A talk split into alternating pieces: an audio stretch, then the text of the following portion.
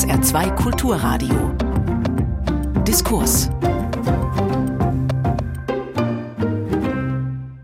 Guten Abend, meine Damen und Herren, und herzlich willkommen hier im Studio 1 des Saarländischen Rundfunks auf dem Hallberg. Sendemasten zu Speerspitzen, das ist unser Thema heute und es geht um die Frage, warum Radio und Propaganda sich in der Vergangenheit immer wieder gesucht und häufig auch gefunden haben wie es scheinen mag zumindest. Anlass dieser Podiumsdiskussion ist der 100. Geburtstag des Radios hier in Deutschland am 29. Oktober, den die ARD, das Deutschlandradio und damit natürlich auch der Saarländische Rundfunk gebührend feiern.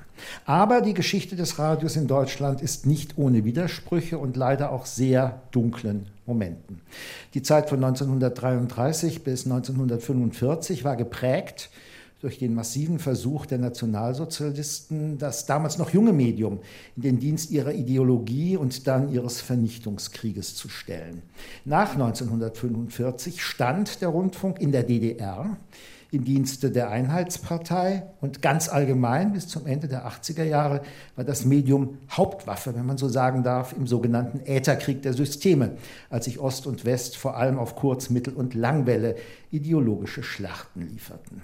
Im Westen galt das Radio nach der NS-Zeit aber auch als Schule der Demokratie und nicht zuletzt auch durch eine Orientierung an den Werten der britischen BBC als Medium des freien Meinungs- und Gedankenaustauschs und der neutralen beziehungsweise, soweit man das überhaupt guten Gewissens sagen kann, möglichst objektiven Berichterstattung. Ein weites Feld, würde Theodor Fontane sagen. Und natürlich möchten wir heute darüber sprechen. Und zwar mit der Medienwissenschaftlerin, Historikerin und, das kann man, glaube ich, mit Fug und Recht so sagen, Propagandaforscherin Professor Karin Moser aus Wien. Herzlich willkommen. Hearing is Believing, Radioprogramme als strategisches Propagandainstrument, so heißt zum Beispiel ein Forschungsband, den Sie herausgegeben haben. Auf der anderen Seite des Podiums, und ich freue mich ebenfalls, dass Sie den Weg nach Saarbrücken gefunden haben, ist Hans-Jürgen Krug. Sie sind Medienwissenschaftler, Publizist und auch Journalist und Sie haben beispielsweise mit Grundwissen Radio, eine Chronik dieses Massenmediums geschrieben und vorgelegt. Auch Ihnen ein herzliches Willkommen. Mein Name ist Thomas Biemesdörfer. Wir haben uns überlegt, dass wir das Thema in ja, ungefähr vier Blöcke aufteilen. Wir möchten sprechen erst einmal so ein bisschen grundlegend, was macht Radio eigentlich so attraktiv für Propaganda oder warum kommen Propagandisten immer wieder auf den Gedanken, das gesprochene Wort zu nutzen für ihre Zwecke? Wir wollen natürlich sprechen über Radiopropaganda im Dritten Reich, den Ätherkrieg, ich habe ihn schon erwähnt, nach 1945 möchten wir ebenfalls beleuchten und in der Tat uns auch dann fragen abschließend, welche Lehren für Gegenwart und Zukunft können wir eigentlich aus dem, worüber wir heute gesprochen haben, ziehen. Ich glaube, wir sind uns alle einig, wenn ich jetzt sage, Radio ist sicherlich ein Radio der großen Emotionen. Ich möchte mit den Emotionen ein wenig beginnen und äh, Frau Professor Moser fragen, wann haben Sie zum ersten Mal so richtig gemerkt, dass das Radio Ihr Herz erobert hat? Mein Herz. Jetzt bin ich eine andere Generation als die, über die wir jetzt gerade reden, aber ich habe vorher mit ihrer Kollegin gesprochen und wir haben davon gesprochen, dass damals noch mit ähm, Radio, also mit, mit dem Kassettenrekorder Musik aufgenommen worden ist. Und die Erfahrung, jetzt spricht der schon wieder hinein, ja, das war entsetzlich. Also diese Vorstellung, man kann etwas festhalten und sich wieder anhören, das war schon etwas ganz Spezielles. Und es ändert sich natürlich auch dann der Radiogeschmack hoffentlich mit der Zeit und man lauscht noch in andere Dinge hinein. Also so alt bin ich jetzt auch noch nicht. Dieses äh, Aufnehmen von Kassetten und so kenne ich auch noch denk sehr gut mir, aus meiner mir, Zeit. Ja. Ja. Also Jürgen Krug, wenn man so ein ganzes Leben dem Radio widmet, muss man es ja auch lieben. Warum lieben Sie es? Ich denke, es ist ein wunderbarer Erkenntnisgegenstand und er öffnet quasi die Welt auf eine andere Art und Weise, als es Zeitungen beispielsweise machen oder als es Bücher gemacht haben, nämlich auf eine akustische Art. Das Radio schafft es, neue akustische Welten zu schaffen. Und das ist eigentlich das Interessante am Radio. Wie wird die Welt akustisch verändert? Und das sind dann bei mir, um das anzufügen, die Tonbandgeräte, die quasi die Liebe zur Musik, zumindest das Konservieren der Musik gebracht haben. Es ist die Politik, die innerhalb der Kuba-Krise meine Emotionen dahin gebracht hat, dass ich Ängste entwickelt habe, nämlich die Ängste vor einem dritten Weltkrieg. Und äh, es gibt noch eine dritte Emotion, die ich noch dazu packen kann. Das ist der Gewinn einer Flasche Eierlikör bei Radio Luxemburg.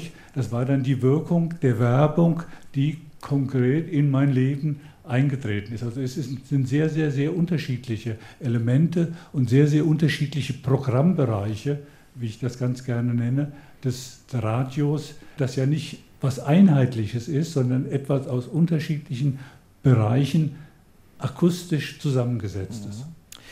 Ich habe diese Frage ja nicht ohne Bedacht gestellt, denn starke Gefühle, Marshall McLuhan, der kanadische Medienphilosoph, hat ja gesagt, das Radio ist ein heißes Medium, es ist ein direktes Medium, es geht sofort nicht nur ins Ohr, sondern erreicht auch sehr schnell die Gefühle. Ein solches Medium, das man auch lieben kann, kann leider auch missbraucht werden. Und deshalb an Sie, Frau Professor Moser, die Frage, was macht das Radio denn so gefährlich für diesen Missbrauch?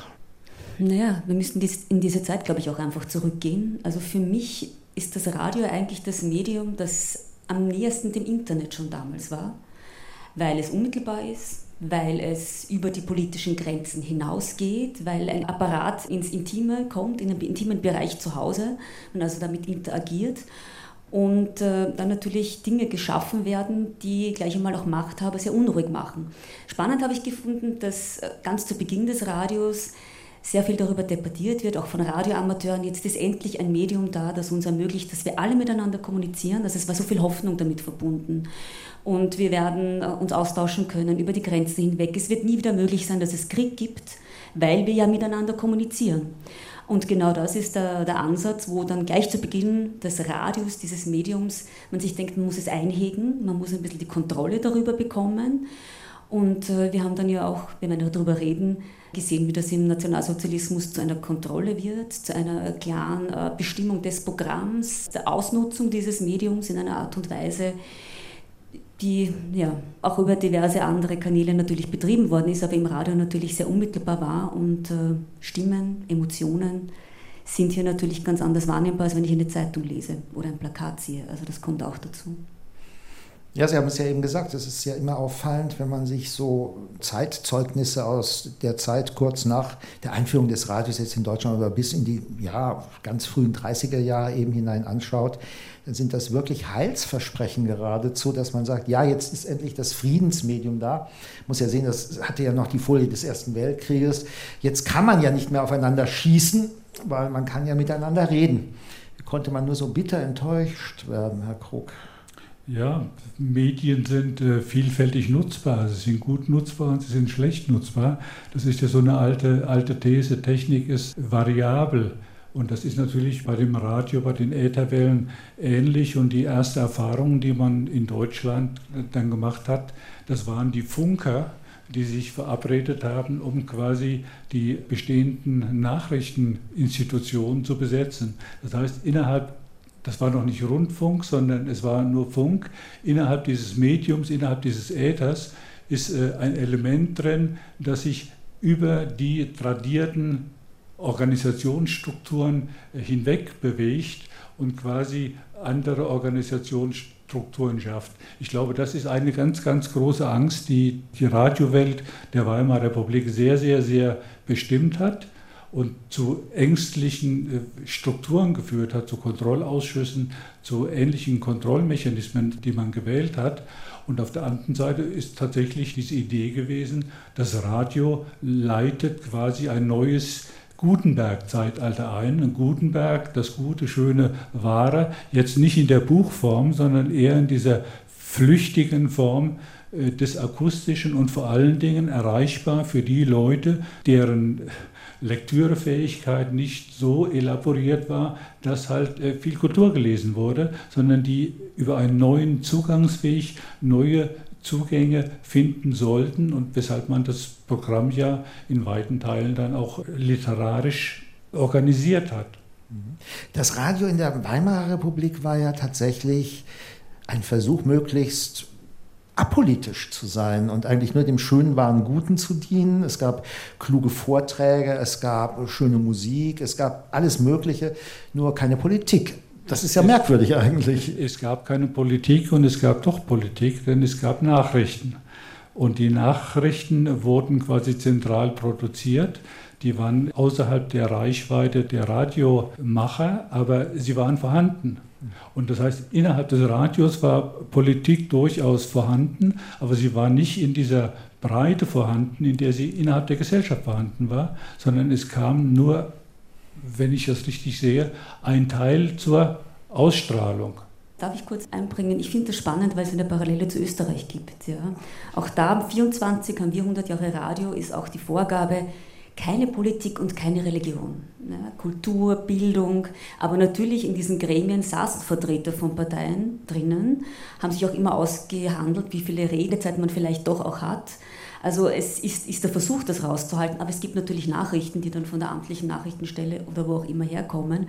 Also das gibt es schon, aber nicht inhaltlich. Man möchte das nicht diskutieren, man möchte es als Unterhaltungsmedium oder als Bildungsmedium einfach haben. Ich sage, das ist so der Tipp, den man jedem gibt, der auf eine Party geht. Rede über alles, nur nicht über Politik und Religion, dann wird es ein schöner Abend. Ne? Nur keine Konflikte. Ja, genau. Wie kam es eigentlich, dass dann den Namen muss man ja nennen, Josef Goebbels, aber wird nicht alleine gewesen sein, auf den Gedanken gekommen ist, hey, das ist doch eigentlich was ganz Hervorragendes für unsere Zwecke. Naja, ich denke, ein Medium, mit dem ich die Menschen direkt erreichen kann, wo ich darauf achte, dass ich sozusagen auch die Möglichkeit überhaupt gebe, es war ja auch teuer, also ein Radioapparat war nicht ganz einfach so zu bekommen. Das heißt, man nutzt auch Lautsprecher, das hat man auch gemacht, man hat auch die Beschallung über den Lautsprecher gemacht. Man hat das einmal versucht, dass man es unter die Leute bringt, also günstige Produktion. Man hat eine Hörergemeinschaft geschaffen in einer, ja, wie auch immer angedachten nationalsozialistischen Denkart und hat zugleich Leute ausgeschlossen, Menschen ausgeschlossen, indem man die jüdische Bevölkerung sozusagen, man hat ihnen die Geräte weggenommen. Also das ist ja auch so etwas, wen, wen binde ich ein und wen schließe ich aus. Und die Idee, ich kann über diesen Weg äh, ganz klar meine, meine Schienen fahren, reden, propagieren, aber natürlich auch über Unterhaltungsschienen die Leute einbinden, dass sie zuhören, dass vielleicht auf eine subtile Art und Weise man auch eingebunden wird. Und es ist ja auch ein Medium, das gemeinsam konsumiert wird. Zu Hause oder man sitzt in einem Lokal und lauscht gemeinsam einer Sendung. Und es ist natürlich ein, ein wunderbares Medium dann auch gewesen, um Menschen zu instruieren. Das heißt, Diktaturen verwenden dieses Medium, um zu sagen, wie hast du dich zu verhalten, wie hast du zu denken, was hast du zu tun. Hans-Jürgen Krug, ist das Radio das Medium des Kollektivs? Es liegt dran, wann man hinschaut. Also es ist äh, sehr unterschiedlich im Laufe der Geschichte und die Faszination an der Propaganda durch die Politik, also an der Radiopropaganda durch die Politik, ist, glaube ich, wirklich äh, technisch bedingt und was ungeheuer modernes. Denn ähm, bevor das Radio diese Rolle gespielt hat, haben beispielsweise Lautsprecher eine ähnliche Rolle gespielt. Das heißt, man hat es real durchgespielt. Einer konnte plötzlich an große Mengen reden und man hat gesehen, diese Rede des einen über einen Lautsprecher wirkt anders als die Originalrede. Und in dem Moment, und dann sind wir schon wieder beim, beim Kollektiven, in dem Moment, in dem die Veranstaltungen größer werden, wird der Umgang mit den Lautsprechern schwieriger. Das heißt, es ist nicht mehr nur ein Lautsprecher da, der ausstrahlt, sondern es sind verschiedene Lautsprecher da. Es entstehen Interferenzen, es entstehen eigenwillige ästhetische Gebilde. Und das sind diese Gebilde, die dann beispielsweise in diesen Gemeinschaftssendungen innerhalb des Nationalsozialismus dann eine ungeheure Rolle spielen. Also wenn ich auf den 1. Mai 1933 zurückgehe, als ein Beispiel, da hat der inzwischen nationalsozialistische Rundfunk alle Kräfte quasi zusammengezogen und einen Radiotag gemacht. Einen Radiotag zum Thema Arbeit, der morgens irgendwann um 8 begann und nachts irgendwann um 1 Uhr endete, der einen Tag lang nur dem Thema Arbeit galt und dessen Höhepunkte quasi zwei Veranstaltungen in Berlin waren. Die abendliche Veranstaltung fand auf dem Tempelhofer Feld statt, angeblich Millionen Zuhörer, Lautsprecher, die das übertragen haben und die Live-Übertragung im Radio. Und zwar nicht nur innerhalb von Berlin, sondern auf ganz deutschlandweit geschaltet. Aber das war eigentlich auch noch nicht alles, sondern selbst in den kleinen Orten wurden Lautsprecher aufgestellt und diese Lautsprecher haben die Hitlerrede, der Mai ist gekommen, so fing sie an, übertragen. Die örtlichen Gemeinden haben sich vor den Lautsprechern versammelt und haben dann anschließend Märsche gemacht, die Feuer angezündet und den 1. Mai ich nenne jetzt das Wort einfach mal gefeiert, bevor quasi die Gewerkschaften verboten wurden am nächsten Tag. Also es ist eine interessante Mischung aus unterschiedlichen Sachen, aus Politik, aus Radio, Medien, aus Übertragungsweisen, aus realen Veranstaltungen, die stattgefunden haben. Und ich glaube, da hat man jetzt alle quasi Werbeebenen davon abgezogen, von den Schilderungen, die man da hat, hat man es zumindest zeitweise geschafft, solche Gemeinschaften zu bilden. Und die haben ja gehalten.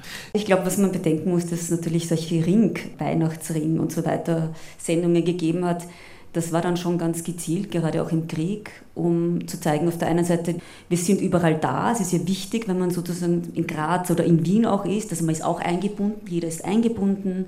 Man kommuniziert aber auch mit, mit den Soldaten, wo auch immer die sind, von der Krim bis Frankreich.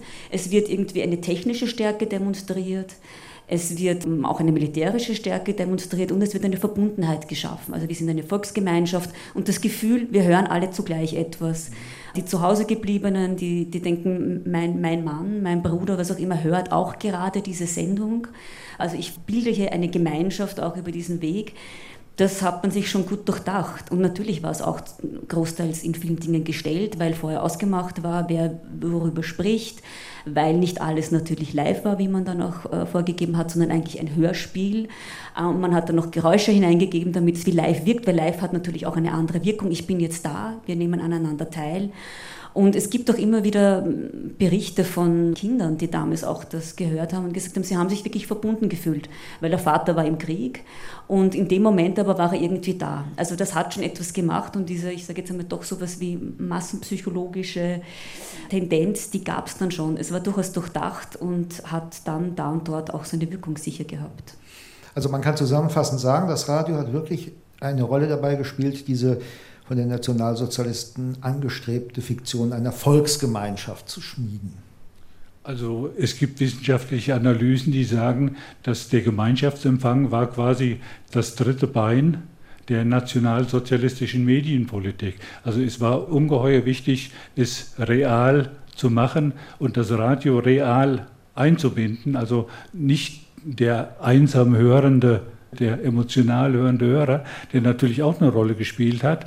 Aber das war ein ganz, ganz großer Bestandteil und äh, vermutlich nicht nur in Deutschland. Gut, auch die technische Verbreitung, also die sehr preiswerten Empfangsgeräte haben natürlich auch eine ganz große Rolle gespielt. Das heißt, der Führer spricht und alle hören zu und du zahlst, ich weiß nicht, was es gekostet hat, muss ich ehrlich sagen, aber es war erschwinglich.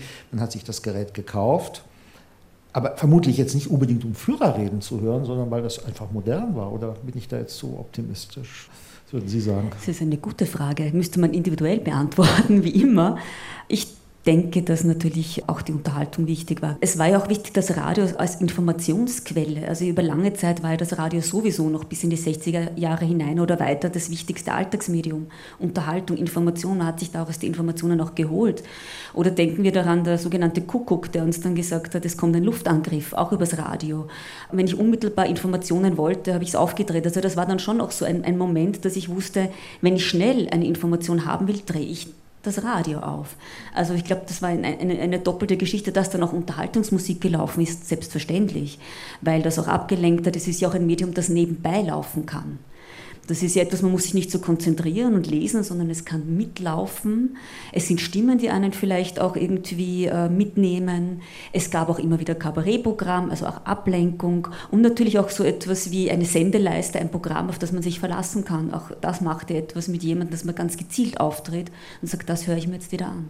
Es gibt ja einen Mitschnitt einer ziemlich ersten Rede, die Josef Goebbels an die damals noch neun Intendanten in Deutschland gehalten hat.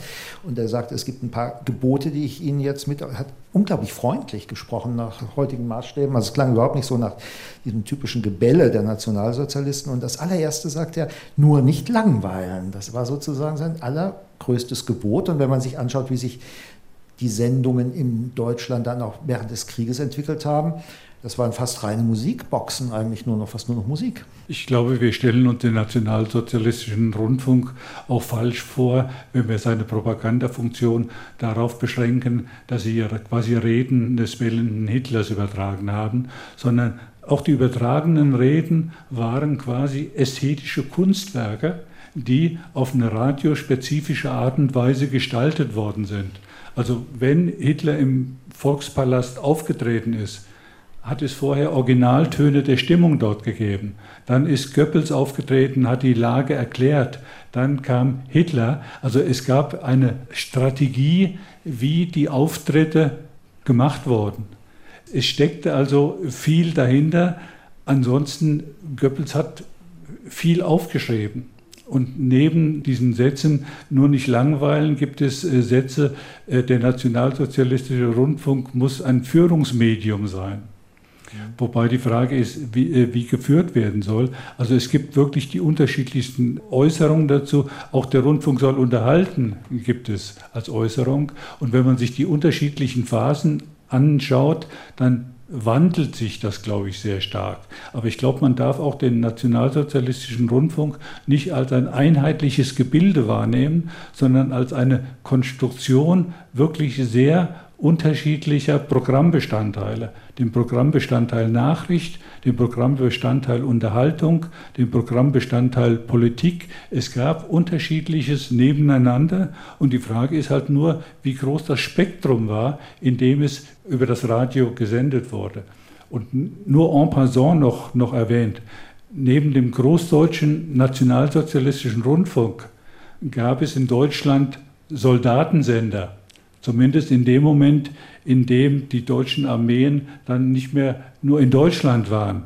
Es ist eine sehr kleine Radiowelt, die damals vorhanden gewesen war. Es waren halt Radioleute, die in Propagandakompanien zusammengefasst wurden und dann Radioprogramme gemacht haben oder reguläres Programm gemacht haben. Und es hat natürlich Auslandssender gegeben, ein ganz, ganz, ganz wichtiger Bestandteil. Und Auslandssender, die halt nicht unbedingt Goebbels untergeordnet waren, sondern die dem Auswärtigen Amt untergeordnet waren und die wieder andere Konzeptionen vertreten haben, als dieses traditionelle Radio, auf das wir uns in der Regel beziehen. Es gibt eigentlich nicht das Radio im Nationalsozialismus, sondern auch damals auf einer bestimmten Ebene die Radios. Mhm.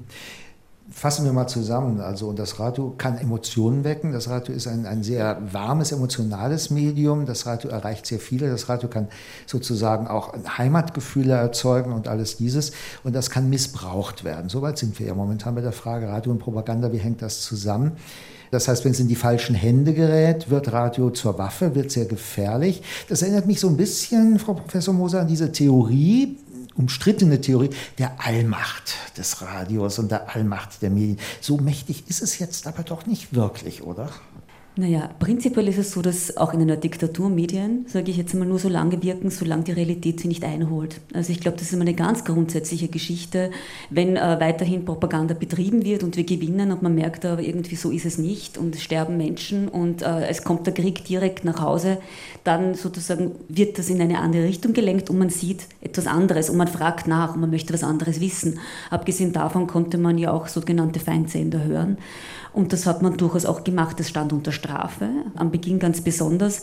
Aber der Wunsch zu wissen, wie es vielleicht jemandem geht, der in Kriegsgefangenschaft ist. Also es gab ja dann noch Listen, die Radio Moskau veröffentlicht hat und auch BBC oder den, den eigenen irgendwie Verwandten zu hören, hat dann doch den Drang erhöht, dass man hört. Oder dass man auch hört, was ist wirklich los. Ich kriege eine andere Information, weil doch irgendwann einmal klar war, das, was uns da vorgegeben wird, das stimmt so mit Sicherheit nicht. Auf SA2 Kulturradio hören Sie aus Anlass des 100. Geburtstages des Radios in Deutschland einen Diskurs zum Thema Sendemasten zu Speerspitzen, das Radio und die Propaganda. Zu Gast sind die Wiener Historikerin und Medientheoretikerin und Propagandaforscherin Karin Moser und Hans-Jürgen Krug, Journalist, Publizist und jemand, der sich sehr intensiv auch mit dem Thema Radio beschäftigt hat. Wir haben jetzt skizziert, wie das Radio in diktatorischen Händen zu einem Medium werden kann, das missbraucht werden kann. Sie haben aber auch schon alle herausgearbeitet, nur so lange, wie die Realität es eben erlaubt. Und man hätte ja eigentlich Lehren aus alledem ziehen können und sagen können, okay, machen wir nicht weiter, aber kaum war der Krieg vorbei, der heiße Krieg, kam der Kalte Krieg und das Radio war weiterhin ein Propagandamedium und wurde weiterhin von allen möglichen Seiten genutzt, um dann im Kalten Krieg der Systeme Ost gegen West ebenfalls wieder als Waffe, ich sage ganz gezielt, missbraucht zu werden. Wie konnte das passieren, Hans-Jürgen Krug?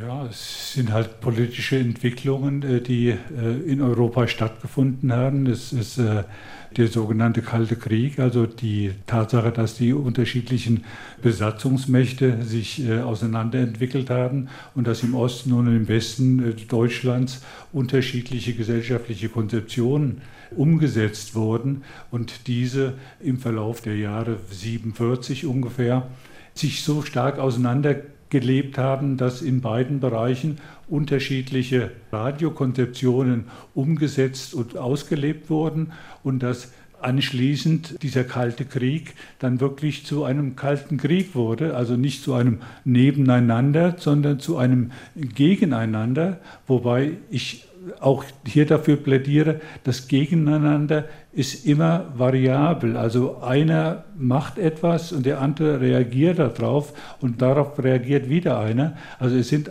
eigentlich keine statischen Entwicklungen, die stattgefunden haben, auch im Kalten Krieg nicht, sondern es sind dynamische Entwicklungen, in der zwei Seiten aufeinander reagiert haben. Also nach dem Krieg haben die Besatzungsmächte in Deutschland und auch in Österreich, darüber sprechen wir auch gleich, versucht, den Rundfunk zu entnazifizieren. Ich habe ganz zu Beginn unserer Unterhaltung schon das Beispiel der BBC genannt, die natürlich in Westdeutschland eine besondere Rolle gespielt hat. Es gab Überlegungen natürlich, die Amerikaner hatten eine etwa andere Vorstellungen von Freiheit und Radio als die Briten, die Franzosen noch eine andere, das ist ein ganz anderes Thema. Und, und in der sowjetischen Besatzungszone sah das Ganze dann natürlich nochmal ganz anders aus. Ähnlich, aber nicht gleich war es in Österreich.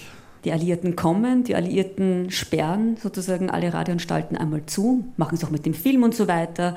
Und dann gibt es erst einmal so Giftschränke, wo dann alles untergebracht wird an Platten, was man ja nicht mehr irgendwie spielen möchte. Und dann sucht man eigentlich ganz gezielt, also die einzelnen Besatzungsmächte, jeder hat seinen eigenen Sender mehr oder weniger auch. Also es gibt ja auch vier Zonen in Österreich. Wien ist sozusagen internationale Zone. Nach Kräften, die das machen können, nach jungen Leuten auch, nach Stimmen, die man hier einbinden kann. Gleich zu Beginn auch so Ideen wie gerade von den Amerikanern Diskussionsrunden. Man sagt, um Gottes Willen, das kann man bei uns nicht machen, weil nicht gewohnt, wer weiß, was da herauskommt. Also man traut sich da auch nicht immer drüber. Und es ist dann eigentlich sehr schnell auch so, dass klar wird, eigentlich in Österreich klar, es ist ein westalliiert orientiertes Land. Man sieht das schon bei den ersten Wahlen, wo die Kommunisten gerade einmal 5% machen. Und natürlich der erfolgreichste Sender in Österreich äh, in dieser Zeit war Rot-Weiß-Rot, der amerikanische Sender, auch aufgrund dieses neuen Zugangs mit neuen Formaten, mit anderer Musik, also der Sound der Befreiung ist ja auch ein schönes Wort, dass man eine andere Art von Musik hat, eine Jugendkultur, dass man Diskussion ermöglicht, aber auch natürlich in Frankreich, auch da gibt es so, habe ich Ähnlichkeiten gesehen zu, zu Deutschland. Frankreich präsentiert sich auch als Kulturmacht, macht sich auf, sagt, äh, wir können miteinander kommunizieren, versuchen wir gemeinsame Wege zu gehen. Also eine ganz spannende Entwicklung und erst um 1953 werden langsam dann diese einzelnen Sender auch wieder an sozusagen die österreichische Regierung zurückgegeben. Radio und Emotionen ist ja ein wichtiges Stichwort bei unserem Thema und ich glaube, im Ätherkrieg nach 45 haben Emotionen eine große Rolle gespielt und Sie haben ja eben schon dieses äh, Freiheitsgefühl ein bisschen angefangen zu skizzieren. Das war ja eigentlich sozusagen, wenn man jetzt in dieser Waffenterminologie bleiben möchte, das schärfste Schwert des Westens, nämlich dieses Verheißen bei uns ist Freiheit und bei uns kann man kann es nett haben. Und das war doch auch in gewisser Weise ein Versuch, das System als gut darzustellen. Oder übertreibe ich da jetzt? Ja, ich bin mir nicht so ganz sicher, was man in den 50er Jahren unter einer Emotion verstanden hat. Vor allen Dingen, was man unter einer Emotion im Radio verstanden hat. Ja, die Musik zum Beispiel, Boogie Boogie, Jazz und alles Mögliche. Das okay. Das ist diese, diese Musikebene, auf der das stattgefunden hat. Aber Radio ist natürlich nicht nur Musik. Man kann dieses Freiheitsversprechen auf Musik äh, beziehen, das ist eine Möglichkeit. Man kann es aber auch auf Politik beziehen. Und dieser politische Diskurs der 50er Jahre, das war halt ein, wie soll ich sagen, ein hochpolitischer Diskurs, ein parlamentarischer Diskurs, ein Diskurs, der die Debatten wiedergegeben hat, die in den Parlamenten zwischen den Parteien und an solchen Orten stattgefunden hat und der sich von dem Diskurs, so wie er heute ist, wenn ich das richtig sehe, fundamental unterscheidet, weil sich die Gegenstände fundamental unterschieden haben. Und von da aus, die Emotion ist sehr, sehr unterschiedlich. Musikalische Emotionen, okay, wobei natürlich Jazz auch nicht von allen gehört wurde und die ARD beispielsweise den Jazz auch lange nicht äh, gesendet hat. Es ist ein schwieriges Thema. In Österreich auch? Ich glaube, ganz wichtig ist, was wir noch nicht gesagt haben, das Thema Entnazifizierung ist, glaube ich, schon noch etwas, woran mhm. man irgendwie auch denken sollte. In Österreich ist es so, dass der Kalte Krieg eigentlich schon Ende 46 langsam ausbricht. Man merkt das. Und es ist doch ganz klar, die Westalliierten sagen, es ist uns wichtiger zu wissen, dass jemand eben kein Kommunist ist, als nachzufragen, was jemand getan hat während des Nationalsozialismus. Und man merkt das ganz zu Beginn auch des Alliierten Radios in Österreich, also etwa auch seitens der Stimme Amerikas, dort ja auch österreichische Exilantinnen, die geflohen sind, Sendungen machen und ja auch ganz klar sagen, was hier passiert ist und das angreifen und sie werden zurückgepfiffen. Man sagt ihnen, tut das nicht, wir müssen die Leute für uns gewinnen wir müssen auf eine andere Art und Weise darüber reden. Die Leute schalten ab, aber wir müssen sie auf unsere Seite bringen. Das heißt, das klare Ausblenden von gewissen Themen und das Einbinden auf einer anderen Ebene mit, der, mit dem Thema Information. Also die Amerikaner nennen natürlich das nicht Propaganda, sondern sehr klug Information und versuchen zu sagen, wir bringen die Wahrheit, wir bringen Kritik, wir versuchen euch nicht zu beeinflussen, was natürlich so auch nicht stimmt, aber ein Gegenmodell zu dem, was die Sowjets ja wohl machen in der russischen Stunde etwa in Österreich, wo einfach wirklich auch mit diesem Vorschlaghammer weitergearbeitet wird. Und das wird abgelehnt, weil man macht Umfragen, das macht man in Deutschland genauso und da kommt ganz klar heraus, so nicht. Schule der Demokratie ist ja ein Stichwort. Also, dass man in Westdeutschland gesagt hat, das Radio nach dem Missbrauch durch die Nationalsozialisten dann als Medium geläutert, genau das Gegenteil, die Leute entnazifizieren und an die westlichen Vorstellungen von Demokratie heranführen. War das wirklich so, Hans-Jürgen Krug? Nach 1945 gab es keine Zeitungen in Deutschland. Der Büchermarkt lag mehr oder weniger brach. Also es gab wenig Möglichkeiten, Wissen, Bildung, Politik zu vermitteln. Und in dieser Situation hat der Rundfunk natürlich eine enorm starke Rolle gespielt. Er war relativ äh, günstig.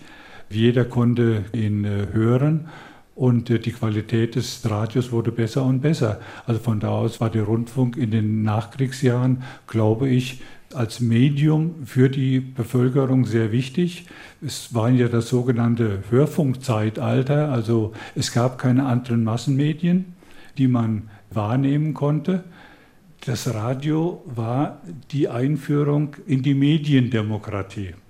Ich glaube nicht in die Demokratie, sondern es war der Beginn einer Umwandlung von Demokratie nach medienspezifischen Gesichtspunkten. Eine Entwicklung, die dann irgendwann 20, 30, 40 Jahre später unter dem Stichwort Mediendemokratie gefasst wurde. Und ich glaube, diese Ansätze finden tatsächlich in den nach 50er Jahren statt. Mhm.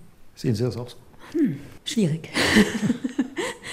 ich glaube, man kann nicht einfach sagen, es kommt jetzt ein Medium oder man versucht jetzt irgendwie da und dort vielleicht ein Diskussionsformat zu machen und die Menschen ändern sich so schnell. Ich glaube, es braucht eine neue Generation.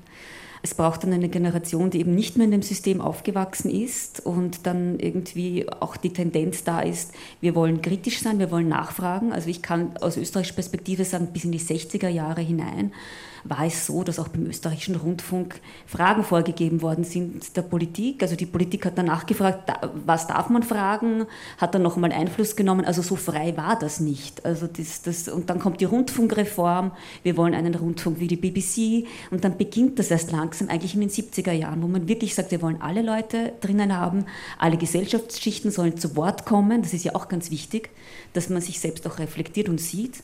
Ich glaube, der große Unterschied ist, dass ja bei Österreich es so war, nach 45, wir müssen sozusagen ein, eine Kulturnation wieder bilden. Also das Nationale ist wichtig, Trennung von Deutschland, ganz besonders wichtig.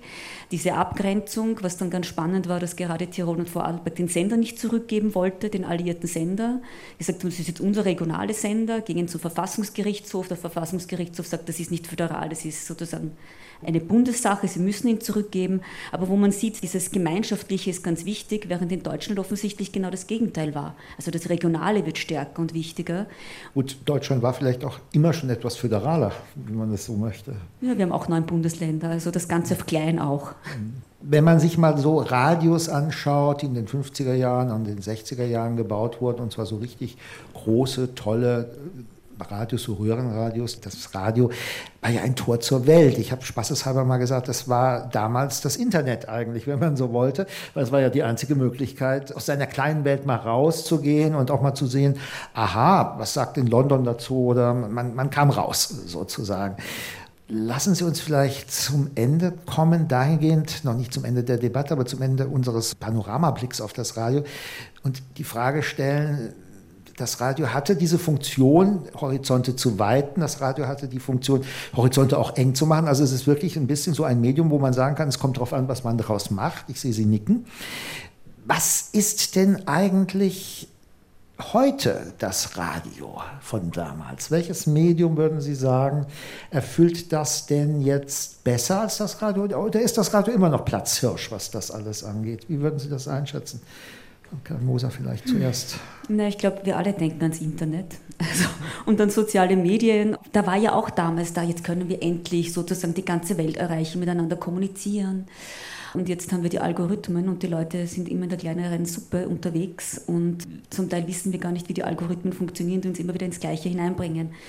Und die Kollegin Ottmann aus Regensburg hat, glaube ich, ganz schön aufgezeigt, auch in einem Text, wie ähnlich eigentlich mitunter die Dynamiken des Radios, des Nationalsozialismus, mit denen den Algorithmen sind, wenn man sich anschaut, wie die Identitären arbeiten, die auf ganz unterschiedlichen Ebenen, YouTube, Twitter, Gaming und so weiter, immer wieder ähnliche Geschichten erzählen, dramatisieren und das sozusagen über, über alle Wege beschallt wird und die Leute durch die Algorithmen auch immer wieder da drinnen sind und das alles auch für real halten. Das ist äh, die Verbreitung von diversen Verschwörungstieren und sonstigen funktioniert sehr gut, weil man immer in einer kleineren Gruppe auch unterwegs ist und das Internet macht es eigentlich nicht breit, sondern sehr eng in Wahrheit wieder. Sie würden also sagen, trotz aller Erfahrung, die man ja über die Jahrzehnte mit dem Radio und der Propaganda gemacht hat, hat sich an alledem eigentlich nichts geändert und es wird immer noch Medien wie auch immer, jetzt nicht nur das Radio, vielleicht noch nicht mal hauptsächlich, mit Sicherheit nicht hauptsächlich das Radio, aber die Medien werden immer noch genau für diese manipulativen Zwecke genutzt. Das werden sie offensichtlich. Ich glaube, das, das ist etwas, was wir sehr spüren. Was wir spüren, wenn gewisse Diskussionsansätze gar nicht mehr möglich sind. Also weil die Leute sagen, ich weiß das und ich bin überzeugt davon und du kannst mir auch nichts erzählen. Also einfach der Versuch wieder das zu öffnen und Diskussionen in Gang zu bringen. Und ich glaube auch ganz wichtig ist Medienbildung. Es ist ein Bereich, der völlig neu gedacht werden muss. Nicht nur in Schulen, sondern ich glaube, wir alle können das auch sehr gut gebrauchen, um einfach zu verstehen, wie funktioniert das. Und äh, ja, auch auf einer europäischen Ebene, weil die Nationalstaaten alleine werden es nicht schaffen. Herr Kuck, haben Sie eigentlich so in den 70er Jahren auch mal Radio Moskau und solche Sachen überhaupt gehört? Haben Sie den Ätherkrieg noch im Ohr? Ich habe ihn nicht wirklich im Ohr. Also ich hatte diese Lust, vor dem Radiogerät zu sitzen und zu drehen und irgendwie äh, Stimmen zu hören, die ich nicht identifizieren konnte oder denen ich keinen Sinn abgewinnen konnte. Also alles das, was aus der Ferne kam, war eigentlich fremd. Und dieser Zugang des Radios zur Welt ist äh, eine schöne Idee, glaube ich. Aber das Radio hat den Nachteil, dass es auf Sprache setzt. Und Sprache hat begrenzte Kommunikationsräume. Also wenn ich ein deutsch sprechender Mensch bin, kann ich in Frankreich schon nur schwer verständlich werden. Und das, das ist so ein Problem. Ansonsten denke ich, das Radio hat sich grundlegend geändert. Also von diesen Radiokonzepten, die um 1923 entwickelt wurden, soweit sie überhaupt jetzt systematisch vorhanden waren. Von den Konzepten der 50er Jahre ist eigentlich nichts übrig geblieben, weil, um das an einem Beispiel zu erläutern, in den 50er Jahren gab es ein Mittelwellenprogramm. Das Mittelwellenprogramm war in einem bestimmten Takt aufgebaut. Dann gab es diese Sendung, dann gab es diese Sendung, mal Kultur, mal Musik, mal Nachrichten und so weiter. Heutzutage existiert das in dieser Form gar nicht mehr, sondern die Politik hat ihre eigene Welle, die Kultur hat ihre eigene Welle, die Musik hat je nach Musikgeschmack ihre eigene Welle und ihre eigenen Zielgruppen. Und die Programme sind inzwischen tatsächlich jetzt emotionaler geworden, als sie sich selbst als Sound begreifen. Also sie begreifen sich als eine Einheit, die emotionalisieren kann, aber emotionalisieren im Hintergrund als Nebenbei-Medium. Also diese Wandel in der Konzeption und der Vorstellung von dem, was Radio leisten soll, sind für meine Wahrnehmung extrem. Das heißt, das Radio ist jetzt nicht mehr ein Radio für alle, sondern viele Radios für viele. Es ist äh, viele Radios für viele, ja. Und damit weniger anfällig für Propaganda? Ha. naja, ich glaube, das Radio ist ein anderes Medium geworden. Ich glaube, es geht wirklich ums Internet und im Internet findet man ja auch Radio. Also ich glaube, dass man dann oft auch über andere Schienen dann wiederum dort landet, auf einmal zuhört wieder. Also zuhören ist ja auch etwas ganz anderes. Man schaltet dann das visuelle Moment weg. Das ist ja etwas, was total dominant ist mittlerweile. Man schaut immer nur auf alles. Aber das Radio gibt eine andere Möglichkeit hinzuhören, Stimmen zu hören, sich auf etwas einzulassen. Und ich glaube, dass vielleicht auch in Zeiten der Überflutung mit Informationen es manchmal ganz gut und angenehm ist, wiederum abzuschalten und zuzuhören. Und man hört, dass sehr junge Generationen wiederum zurückgehen und sagen, sie wollen da wieder aussteigen und sich einer anderen Art und Weise des Medienkonsums widmen. Das ist ja Hoffnung, die uns da vielleicht umgibt. Bertolt Brecht, immer wieder Bertolt Brecht mit seiner Radiotheorie, die hat er ja sehr früh zu Beginn des Radiozeitalters aufgestellt und gesagt am Ende, ja, so richtig toll wird es ja erst, wenn nicht einer zu vielen spricht, sondern wenn jeder mit jedem sprechen kann und man sozusagen da Rückkanäle hat und jeder auch ein Sender sein kann. Ich frage Sie beide, fahre mit Ihnen, Herrn Krug, an, glauben Sie, er würde sich im Grabe herumdrehen, wenn er jetzt sieht, was aus seiner Theorie geworden ist? Wäre er glücklich mit diesen Möglichkeiten, dass jetzt jeder alles und jedem sagen kann, wenn er denn jemanden findet, der ihn liest oder zuhört? Jeder kann alles sagen, nur nicht im Radio, aber er kann es im Internet sagen. Ja, das meine ich ja. Also, und das Problem ist halt, das ist kein Massenphänomen mehr. Es ist kein Massenmedium mehr, sondern es ist quasi ein individueller Kanal, auf dem man seine Sachen verbreiten kann. Aber nicht wirklich Massenmedium. Während bei den traditionellen Massenmedien ja noch ein Wandlungsprozess stattfindet oder stattgefunden hat. Und das ist das Einschleifen der Differenzen zwischen Audio und Audiovisuell. Das Radio der 60er Jahre, von dem Sie sprachen, das Radio der Popmusik, war ein Radio, was sich als eigenständiges Medium begriffen hat, ganz, ganz, ganz extrem, als ein Medium, das akustisch bestimmte Sachen äh, leisten kann, die andere Medien nicht leisten können und deswegen anders funktioniert als Fernsehen. Und diese Differenz wird eingeschliffen im Moment dadurch, dass halt innerhalb der großen Funkhäusern crossmediale Organisationseinheiten entstehen und diese crossmedialen Organisationseinheiten nicht mehr für ein Medium arbeiten. Also es ist nicht mehr radiomisch-spezifisch, sondern es ist für das Radio und für das Fernsehen und für das Internet, aber zu einem Thema. Also eine vollkommen andere Verarbeitungsweise von Realität. Frau Professor Moser, was meinen Sie, würde Brecht sich freuen? Heute kann jeder senden. Wäre das so im Sinne seiner Radiotheorie und würde er sich eher freuen, wenn er das heute sieht? Ich meine jetzt die Medienlandschaft, wie sie heute ist, oder würde er eher sagen, ouch, das habe ich mir so nicht vorgestellt? Ich glaube, er wäre überfordert. Schlicht und einfach. Ja, worauf ich hinaus will, ist eben, dass es tatsächlich so ist, wenn jeder alles sagen kann, dann ist das einerseits gut, aber dann kommen wir auch in diese ganzen Blasen rein, dann kommen wir in diese ganze Propaganda rein. Fake News ist ja ein Stichwort, das wir bislang überhaupt nicht angesprochen haben, was wir jetzt auch dem Radio nicht exklusiv sozusagen mitgeben äh, wollen. Aber das ist tatsächlich diese Folie, die uns ja auch ein bisschen Angst macht, wenn man ganz ehrlich ist, dass man sagen kann, okay, was sich da alles so in, in den sozialen Medien zusammenbraut, ist für uns jetzt auch nicht mehr das, was wir immer gerne lesen, hören und sehen.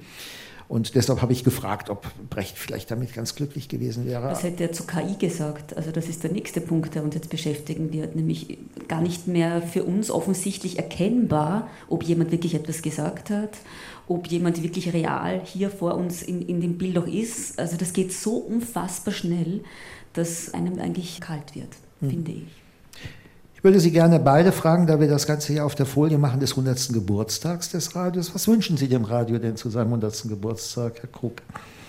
Dass es seine alten Stärken wieder zurückentwickelt, dass es pointierter wird, dass es eigenwilliger wird und dass es erkennbarer wird. Ihre guten Wünsche? Mehr Aufmerksamkeit schlicht und einfach und wieder das Einlassen auf Stimmen und auf Töne und äh, vielleicht ein bisschen weg vom Visuellen, sage ich, die auch Filmhistorikerin ist, mhm. aber es hat einen eigenen Zugang und den sollte man nicht auslassen, sondern viel mehr fördern und man kann ja auch dann überall Radio hören sich zurückziehen und sich dann vielleicht irgendwie eine schöne Stunde machen. Sendemasten zu Speerspitzen, das Radio als Medium der Propaganda. Hier im Studio 1 des Saarländischen Rundfunks auf dem Saarbrücker Hallberg war das eine Podiumsdiskussion aus Anlass des 100. Geburtstages des Radios in Deutschland. Das Radio wird uns weiterhin als Medium erhalten bleiben und Sie werden alle weiter von uns hören. Zu Gast auf dem Podium waren Professor Karin Moser, die Medienwissenschaftlerin und Propagandaforscherin aus Wien und Hans-Jürgen Krug, Medienwissenschaftler, Publizist, Journalist und Radioexperte aus Hamburg. Mein Name ist Thomas Biemesdörfer. Ihnen allen noch einen schönen Abend.